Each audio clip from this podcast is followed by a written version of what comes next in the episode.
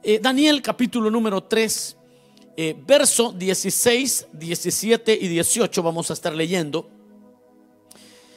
Y dice de la manera siguiente, verso 16 del capítulo 3 de Daniel, Sadrach, Mesach y Abednego respondieron al rey Nabucodonosor diciendo, no es necesario que te respondamos sobre este asunto. He aquí nuestro Dios a quien servimos puede librarnos del horno de fuego ardiendo. Y de tu mano, oh rey, nos librará. Y si no, sepas, oh rey, que no serviremos a tus dioses, ni tampoco adoraremos la estatua que has levantado. Amén. Ahí dejamos la lectura, pueden sentarse mis amados hermanos. Y bueno, eh, el tema de este día lo he titulado Una fe resuelta, una fe resuelta. Es decir, eh, esa fe que ya respondió las preguntas difíciles. Es, es una fe que ya tiene eh, bastante resuelto todo lo que pueda llegar a la vida, las tristezas, las dificultades, pero que ya ha sido puesta en la, eh, en la mesa y hemos orado acerca de estas cosas y el Señor nos ha dado su palabra, su consuelo, antes de que las crisis lleguen. A eso llamamos una fe resuelta. Una eh, de las historias, y unas de las historias, porque son varias las historias que en este libro se cuentan, pero una de las historias más estremecedoras eh, de la fe, las vamos a encontrar en el libro de Daniel. No sé si usted va a estar de acuerdo conmigo, pero si vamos a hablar de fe en tiempos de dificultades, es en el libro de Daniel donde vamos a encontrar las historias que estremecen, historias que mueven el corazón. En ese libro vemos el desarrollo de la fe de jóvenes en el exilio. Eh, lo que vamos a encontrar si usted lee este libro desde el principio, va a encontrar jóvenes que fueron transportados desde Jerusalén hasta Babilonia y tuvieron que aprender un idioma diferente, una cultura diferente, tuvieron que ajustarse a, aquella nación, a, a una nueva nación, pero el desarrollo de la fe de ellos en otro tiempo estaba basado en el edificio, en el templo de Jerusalén. Y el haber sido transportados hasta, hasta Babilonia, eso representaba o, comportaba una, una, una situación bastante crítica, porque toda la fe del pueblo hebreo, desde los tiempos de Moisés, había estado centrada en el tabernáculo. Después de que el, templo fue hecho por Salomón, eh, ya el, tabernáculo dejó de existir, sino que fue una casa que David había planeado hacer para el Señor y ahí es donde habitaba el arca del pacto. Pero todo el culto a Dios desde los tiempos de Moisés giró en derredor de el darle culto a Dios en el templo. Era el templo eh, el elemento que unificaba a Israel. Fue por, por, por siglos el, templo el punto de unificación del pueblo de Dios. Esto que le estoy diciendo, posiblemente hoy como iglesia, y estoy hablando de la iglesia con I mayúscula, el, el, cuerpo de Cristo en el mundo entero, con esto de la pandemia, ha venido realmente a experimentar esta iglesia del Señor, de este tiempo, ha venido a experimentar prácticamente quizás estos mismos elementos que estos tres hebreos enfrentaron. se les movió el, punto de culto, todo lo cultico se les movió de un templo y habían sido llevados a, un lugar donde no existía algo que representara la presencia de Dios. En Babilonia, por supuesto, allí no existían templos que honraran al Dios de Israel.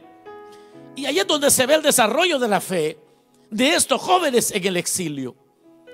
Es ahí donde vemos que desde que ellos llegaron sin templo, sin un lugar para darle culto a Dios, al principio les ofrecieron la comida del rey, ellos no quisieron la comida del rey. Luego no los dejaban orar al Dios de Israel.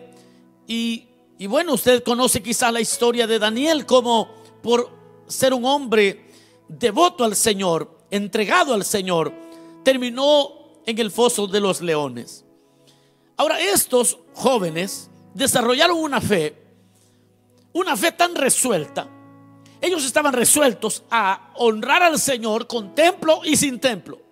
Estaban resueltos a darle al Señor lo que el Señor pedía con las condiciones óptimas o sin las condiciones óptimas. Estaban lejos del templo, pero no dejaron de darle devoción al Señor. Por eso cuando yo hablaba con mis hermanos, con mi hermano Pedro, con Miguel y, con las casas de culto que hoy están conectadas, yo puedo con seguridad decirles que la fe nuestra ha sido puesta a prueba porque así como los tres hebreos, ellos no tenían un lugar que les unificara como pueblo de Dios. Sin embargo, hubo algo superior a aquello. Y era aquella fe que ellos tenían, una fe resuelta a continuar amando, sirviendo y siendo fieles al Dios que los había escogido. En este libro encontramos cómo se vive la fe cuando no te congregas en el edificio. En este libro, este es el libro de la cuarentena. Este es el libro del COVID-19. Este es el libro que nos, nos relata cómo se vive lejos de cualquier, de cualquier edificio, de cualquier sistema que nos ayude a buscar del Señor. Lo que hizo que estos jóvenes salieran adelante fue una fe resuelta. Algo que ellos ya tenían puesto en el corazón y se les había sembrado hasta, las, hasta los tuétanos. Nuestra fe, por lo tanto, debe, debe responder las preguntas difíciles antes que éstas lleguen. Nuestra fe, estos jóvenes, cuando decidieron no comer la comida del rey, estos jóvenes cuando decidieron no adorar la imagen, estos jóvenes cuando decidieron no dejar de orar, habían resuelto todas esas preguntas, seguramente en la educación cristiana, en ese caso no cristiana, pero en la educación religiosa que los hebreos les, les habían provisto. ¿Cuál educación era esa? Bueno, lo primero que ellos habían aprendido es aquello que hasta e, este día se repite. Oye Israel, el Señor tu Dios, el Señor uno es. Ellos desde niños habían crecido con esa realidad de que Dios es uno. No hay muchos dioses. Y que Dios es uno. Y, eso es, el Señor tu Dios, el Señor uno es. Ese monoteísmo lo llevaban en, en la sangre, lo llevaban en las venas. Todos los pueblos tenían multitudes de dioses, pero el pueblo hebreo, el pueblo de Dios, no tenía multitudes de dioses. Ellos sabían que no podían doblar la rodilla ante ningún otro, no podían ante imágenes menos. Ellos sabían que no podían, que su fe les demandaba una devoción monoteísta. No lo voy a cansar con el contexto de lo que allí sucedía. Pero sí quiero enfatizar el hecho de que estos jóvenes habían respondido a las preguntas difíciles antes que ellos fuesen llevados a Babilonia. Y esto, hermanos, es un ejercicio que todo creyente debe de hacer. Todos tenemos que hacer para desarrollar una fe a prueba de todo, una fe que esté resuelta, totalmente resuelta en nuestro caminar cristiano. Cuando uno desarrolla y hace preguntas y se las contesta de acuerdo a la palabra de Dios, comienza a desarrollar una fe resuelta, una fe que ya está, la resolución ha sido tomada. Usted ya sabe cómo va a responder, usted sabe cómo va a caminar. Si le faltara esto, si le faltara aquello, si enfrentara una dificultad, si enfrentara otra dificultad, Usted ya la respondió en oración, ya la respondió leyendo la palabra y entonces ha desarrollado una fe resuelta. las personas que desarrollan una fe de esta naturaleza inamovible son personas que comienzan a responder preguntas difíciles antes que las dificultades lleguen. Por ejemplo, Usted como miembro de una iglesia necesita hacer este ejercicio. ¿Qué haré cuando alguien calumnie a mi iglesia, por ejemplo? Usted tiene que resolver eso de una vez. ¿Y qué voy a hacer cuando alguien calumnie a, mi líder, a mi pastor, al ministerio? Usted tiene que tenerlo resuelto. Y tiene que ir a la palabra de Dios, porque el Señor dijo que eso así sería. Que sufriremos persecución, que los seguidores de Él seríamos calumniados falsamente, obviamente. Cristo dijo que así sería. Y usted necesita responder esa pregunta y tenerla resuelta, porque si no su fe va a tambalear. Va a tambalear cuando entra en las dudas, porque el enemigo es astuto y siembra duda. Esa, esa es una fe resuelta, una fe que ya resolvió. ¿Cómo va a responder ante las dudas que las calumnias hacia el pueblo de Dios se hacen? Entonces usted debe saber cómo responder. ¿Cómo reaccionaré ante una crisis familiar? Esas son cosas que la fe resuelta necesita responder antes que lleguen las crisis. El detalle de mucho creyente, mis amados hermanos, es que ya sabemos que hay cosas que vamos a enfrentar, porque son propias de la vida, porque así es la vida. Y hay momentos duros que vamos a tener que encarar, pero por alguna razón yo conozco personas que no les gusta hablar de las cosas negativas de la vida. Por lo tanto, estas personas nunca se terminan de preparar y nunca tienen una fe resuelta para encarar la vida. Bueno, hay personas, eh, especialmente algunos que ya eh, son entrados en años, tal, vez usted conoce algunos, pero yo conozco algunos, que cada vez que usted quiere hablar de un seguro de vida por las eventualidades y porque, bueno, hay que escoger un terrenito en el cementerio y hay que ir escogiendo el féretro y eso se debe de hacer a los 30 años de edad. Eh, no, no, no, no hable de eso, dice. Hay gente tan ingenua que, que dice, no, no, eso es como llamar la muerte. Obviamente que hay personas que de plano son simples, otros tal vez no sean tan simples, pero crecieron con esos con esas ideas absurdas quizás, pero pero así crecieron. Y son personas que nunca quieren hablar de lo inevitable. Son personas que no van a hablar de lo inevitable y que siempre están como huyendo y están como, no quiero hablar de eso. Y mire, ¿y cómo le está yendo con esto? No, no quiero hablar de aquello. Y todos los que le causa dolor o tristeza no quieren hablar. Es decir, que estas personas nunca estarán preparadas para tener una fe, una fe resuelta, una fe que responde a la vida como, como la vida es. Hay respuestas que hay que dar. ¿Cómo, cómo reaccionaré ante eh, una crisis familiar? Eh, ¿Cuál será mi respuesta ante una enfermedad crónica? Ante la muerte de un ser querido, etcétera. Si usted no está respondiendo seriamente y bíblicamente estas preguntas, su fe todavía no está resuelta. Su fe no está resuelta. Si usted está en una congregación y usted no sabe cómo responder, ante las acusaciones falsas hacia su pastor, por ejemplo, y le voy a explicar por qué es su pastor. Porque en el momento que usted duda del ministro que Dios le puso, no importa si usted esté en El Salvador, esté en Honduras, donde usted esté, donde usted escuche a su pastor con quien tiene un compromiso en el ministerio donde Dios le puso, si usted no sabe cómo reaccionar, ya no le va a caer bien, no va a poder recibir la palabra que Dios le revela a través de ese hombre y usted se empieza a secar. Y usted empieza a morir y empieza a decir, no es posible, ya, ya no, no sé si ponerle atención porque me han dicho que es esto, que es aquello, que y esas personas comienzan a secarse hasta que terminan abandonando privilegios, terminan negando la fe. Muchos de ellos ya no quieren creer en nadie. ¿Y por qué surge eso?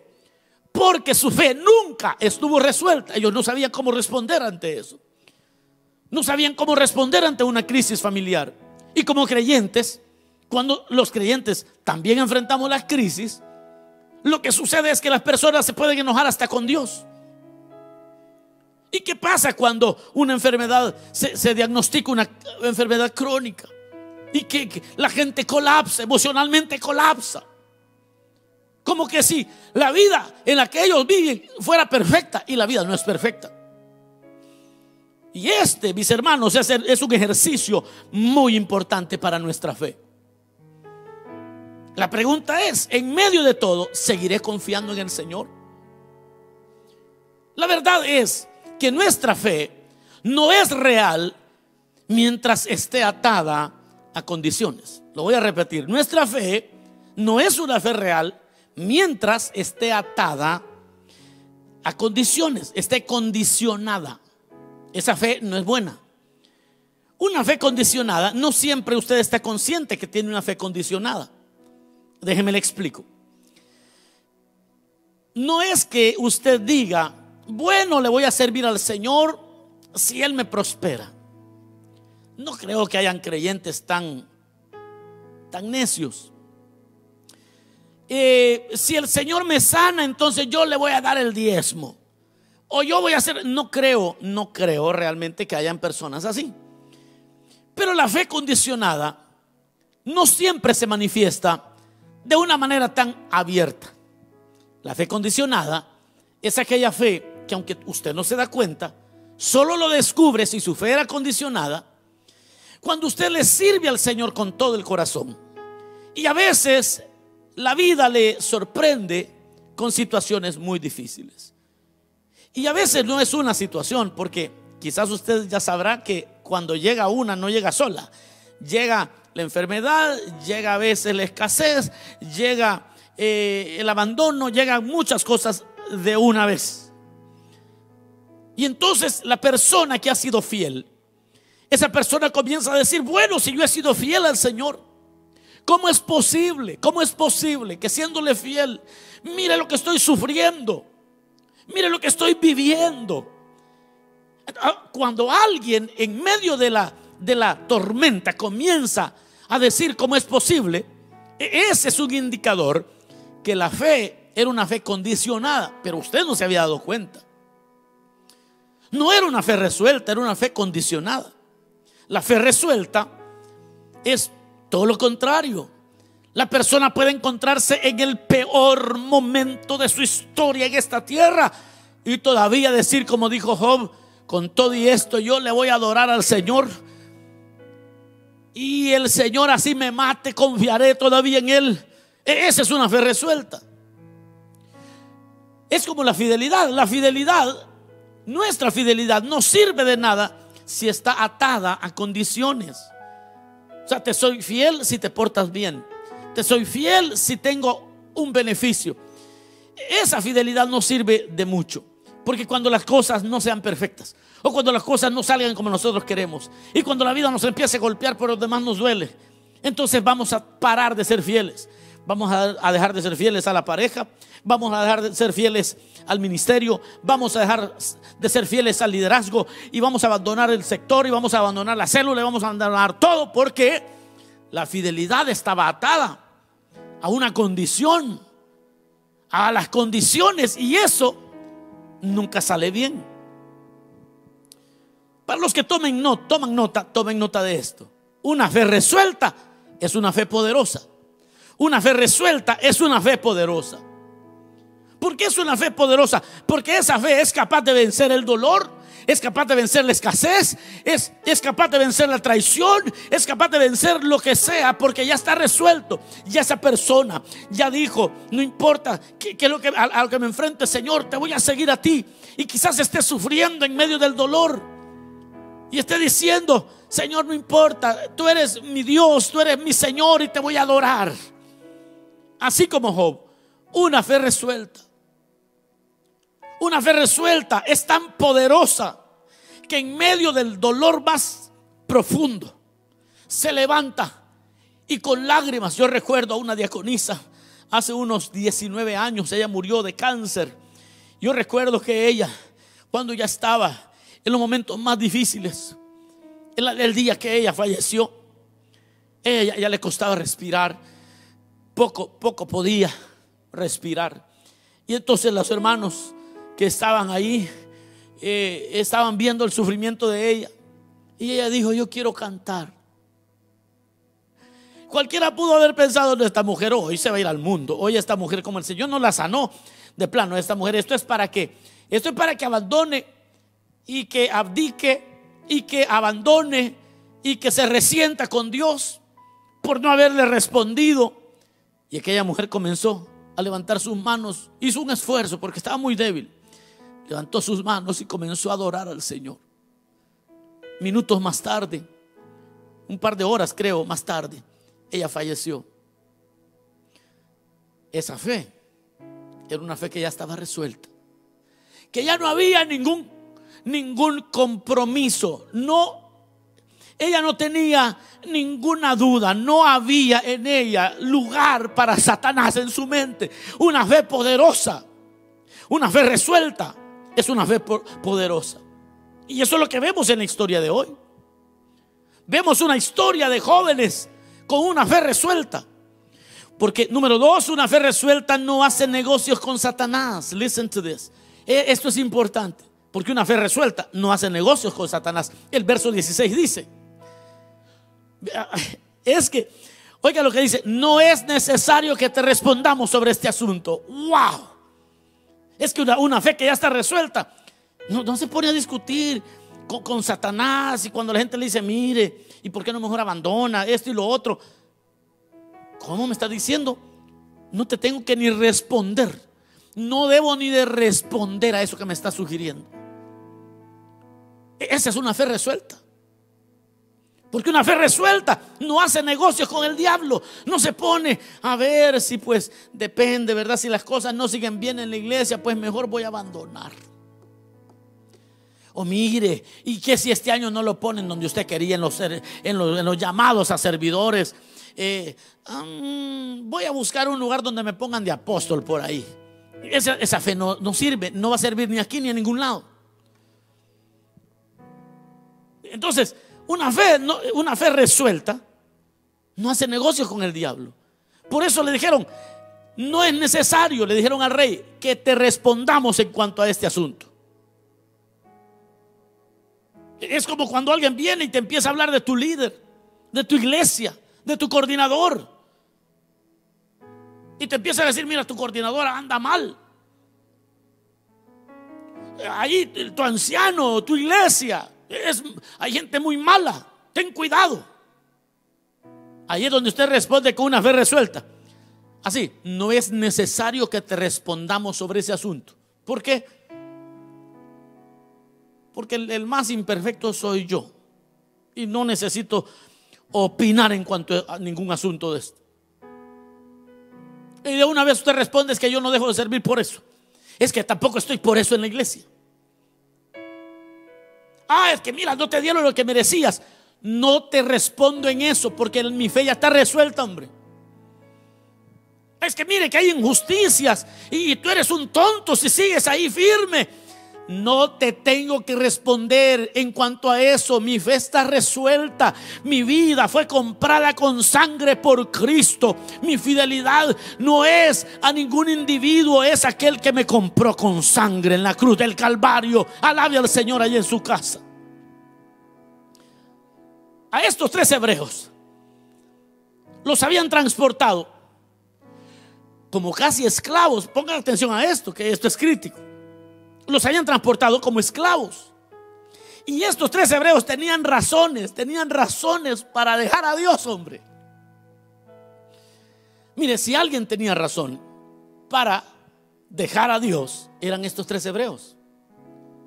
Si hubiera, eh, eh, no hay razones, pero si hubiese alguna razón para dejar tirado los privilegios y abandonar a Dios, estos tres en la Biblia además de Job, estos tres tenían miles de razones, válidas, válidas, válidas, válidas, válidas.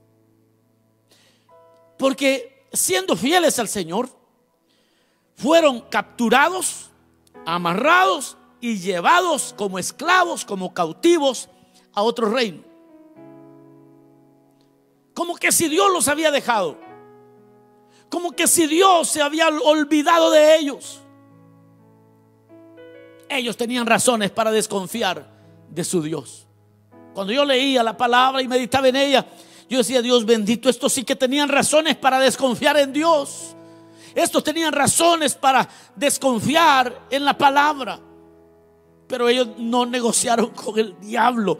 Ellos no negociaron. No te vamos a responder sobre ese asunto. Nuestro Dios no deja de ser fiel porque no haga lo que yo quiero. Nuestro Dios sigue siendo fiel. Cuando Él no hace lo que yo quiero es porque tiene propósitos que yo no entiendo. Pero no dejaré de servirle a aquel que me amó y que me llamó a ser su siervo. Estos tres tenían una fe resuelta. Número tres, una fe resuelta descubre que esto no es una cuestión de poder, sino de propósito. Una fe resuelta descubre que esto no es una cuestión de poder, sino de propósito, porque la idea del rey era de que el Dios de ellos no los iba a poder librar. Pensemos, pensemos humanamente en Babilonia, la idea que el rey en Babilonia tenía, y, usted por favor sígame en este pensamiento porque es un pensamiento legítimo, el rey de Babilonia y todos los reyes tenían esta idea que le voy a compartir. Cuando ellos conquistaban a otro pueblo, ellos asumían o entendían que los dioses de ellos eran más poderosos que los dioses de los conquistados. Por lo tanto, para el rey en Babilonia, para el emperador, el Dios de los hebreos era un Dios mucho más pequeño que los dioses de Babilonia. Y entonces allí, cuando usted entiende e-, e-, ese elemento histórico, y también cultural, porque eso era muy común en la época. E-, ellos están peleando, ahí hay dos poderes. El emperador está diciendo, yo, yo como emperador, tengo más poder que ustedes porque yo estoy decidiendo sobre ustedes. Pero estos hombres tenían una fe tan resuelta y una fe resuelta rápido descubre que cuando Dios no hace algo no es porque no sea poderoso, sino porque ha de cumplir sus propósitos. Y entonces para estos tres hebreos, que Dios hubiera permitido que ellos salieran como esclavos eh, deportados desde Jerusalén para Babilonia, para ellos sencillamente ellos decían, Dios sigue cumpliendo su propósito en mí. Entonces Él no tiene que demostrar poder. Yo creo que sus propósitos son mejores. Es que la verdad de esto, porque fíjese que en el verso 17 dice, Dios puede librarnos. Al Dios que servimos, dice el verso 17, puede librarnos. Pero como esa no es la pregunta, si puede o no puede. Aquí no es la pregunta esa. Dios puede. Él tiene todo poder, Él es todopoderoso para levantarte, es poderoso, todopoderoso para sanarte, es todopoderoso. Dios puede librarte, pero, pero a veces no lo hace porque hay un propósito que en esta tierra no logramos ver. Dios puede sanarte, pero a veces no lo hace y hay propósitos que se nos hace difíciles, como a los niños, entender los propósitos de Dios. Dios puede, pero cuando confiamos en Él, veremos su propósito en nosotros. Dios puede hacer lo que Él le plazca, pero cuando vemos que no lo hace, también vamos a tener la claridad de ver su propósito en nosotros, porque una fe resuelta descubre que esto no es que si Dios puede sanar o no puede sanar, si Dios puede proveer o no puede proveer, sino que entiende la fe resuelta, entiende el propósito de Dios. Una fe resuelta tiene las respuestas claras. Aleluya. Yo voy a terminar pronto. Una fe resuelta tiene las respuestas claras. Vean lo que respondieron en el verso 18. Porque en el verso 17 dice, bueno, el Señor es capaz, Él puede librarnos. Y de tu mano nos va a librar. Y si no nos libra, y si no lo hace, Rey, quiero que sepas, oh rey, que no serviremos a tus dioses. ¡Wow! Esa fe, esa fe está resuelta. Y si Dios no nos da por nuestro lado, quiero que sepas diablo, quiero que sepas mundo, quiero que sepas COVID-19, quiero que sepas lo que sea, que sepas bien que no nos doblegamos, seguimos levantando manos santas al Dios de los cielos, seguimos amándolo, seguimos honrándolo, quiero que lo sepas. Dígalo ahí en su casa, quiero que lo sepas, diablo mentiroso, que yo sigo honrando al Señor, que mi fe está resuelta que mi vida está totalmente resuelta a honrar al Dios que envió a su Hijo a rescatarme. Esa es una fe resuelta. Esa es una fe que, que va a aguantar los embates de la vida. Me traicionaron. Puede ser, pero no le serviré al mundo. Aleluya, eso es la fe resuelta. Sí, me traicionaron, pero ¿sabes qué? Seguiré sirviéndole al Señor. Me olvidaron, se olvidaron de mí. Puede ser, pero no abandono mi llamado. Así no se acuerden de mí, sigo siendo fiel al que me llamó. Esa es una fe resuelta.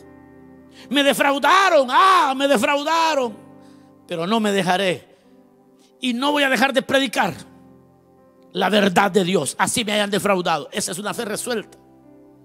Me pisotearon, el Señor es poderoso para volver a levantarte y seguir siendo fiel a aquel que te llamó, aquel que te levantó del pecado y de la miseria. Y yo termino con esto. Una fe resuelta recibirá siempre lo mejor de Dios. Una fe resuelta va a recibir siempre lo mejor de Dios. Y es, es que aquí está lo, quizás lo complejo del tema que cuando hay una fe resuelta, no hay expectativas. Ah, si lo que nos tiene todo arruinado, todos arruinados muchas veces son que tenemos unas expectativas hasta, que, hasta irreales. Una fe resuelta siempre recibe lo mejor de Dios. Y cuando Dios nos ve a nosotros tan pequeñitos, levantarnos contra el sistema y decir, no importa que me hayan herido, y no importa que me hayan traicionado, y no importa que me pisoteen, y no importa que se olviden de mí, pero yo sigo siendo fiel porque yo no estoy aquí por los panes y los peces, yo estoy aquí para honrar a aquel que me llamó. Una fe resuelta. El verso 24 de ese capítulo 3 sabe lo que dice. Dice entonces el rey Nabucodonosor se espantó y le voy a explicar por qué se espantó. Ahí dice, y se levantó apresuradamente y dijo a los de su consejo, ¿no echaron a tres varones atados dentro del fuego? Ellos respondieron al rey, ¿es verdad, oh rey?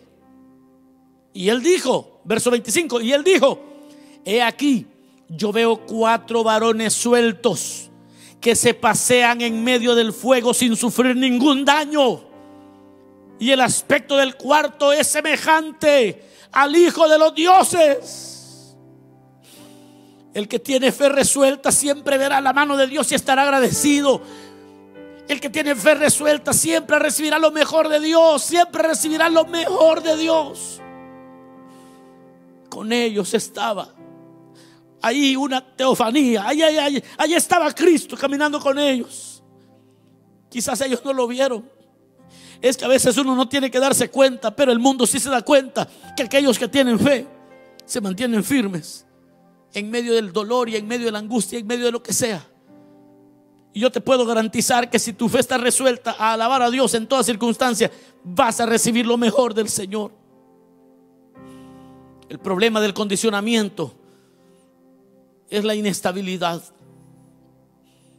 Porque cada vez que algo no ande bien, Vas a querer cambiarte de iglesia, de estado, de, matrimonio, de trabajo.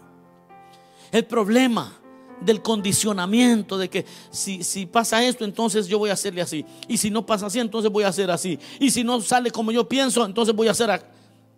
Esa gente es inconstante en todos sus caminos. Va a ser inconstante en su matrimonio. Porque cuando las cosas no salgan como él o ella piense, también va a querer abandonar. Pero una vida resuelta y una fe resuelta recibirá siempre lo mejor de Dios. La fe resuelta es, por lo tanto, la fe verdadera. Hoy es tiempo de decirle, Señor, si me respondes, gloria a Dios, y si no me respondes, pues ya no tengo que, no, no voy a discutir más, te seré fiel. Hay hermanos que en este momento están esperando algo de parte de Dios. De una vez resuelvan esto en su corazón. Porque yo les tengo una noticia. Dios es un Padre fiel. Dios es un Padre fiel. Y no hay nada que ministre más el corazón de nuestro Dios. Y no hay nada que mueva más el corazón del Rey del universo. La fe. La fe de sus hijos. Esa fe resuelta de los tres hebreos movieron a Dios. Y tu fe resuelta también va a mover el corazón de tu Padre. Porque tenemos un Padre fiel. Y no nos va a dejar. Cierra tus ojos un momento. Dile, Señor, gracias por tu palabra. Gracias, bendito Dios. Porque no tienes que responder a mi gusto. Estoy resuelto a amarte y a servirte y a quedarme donde tú me plantaste. Estoy resuelto. Pase lo que pase, tuyo soy, Señor, y tú eres un Padre fiel. Y como Padre fiel, has de consolarme, has de bendecirme.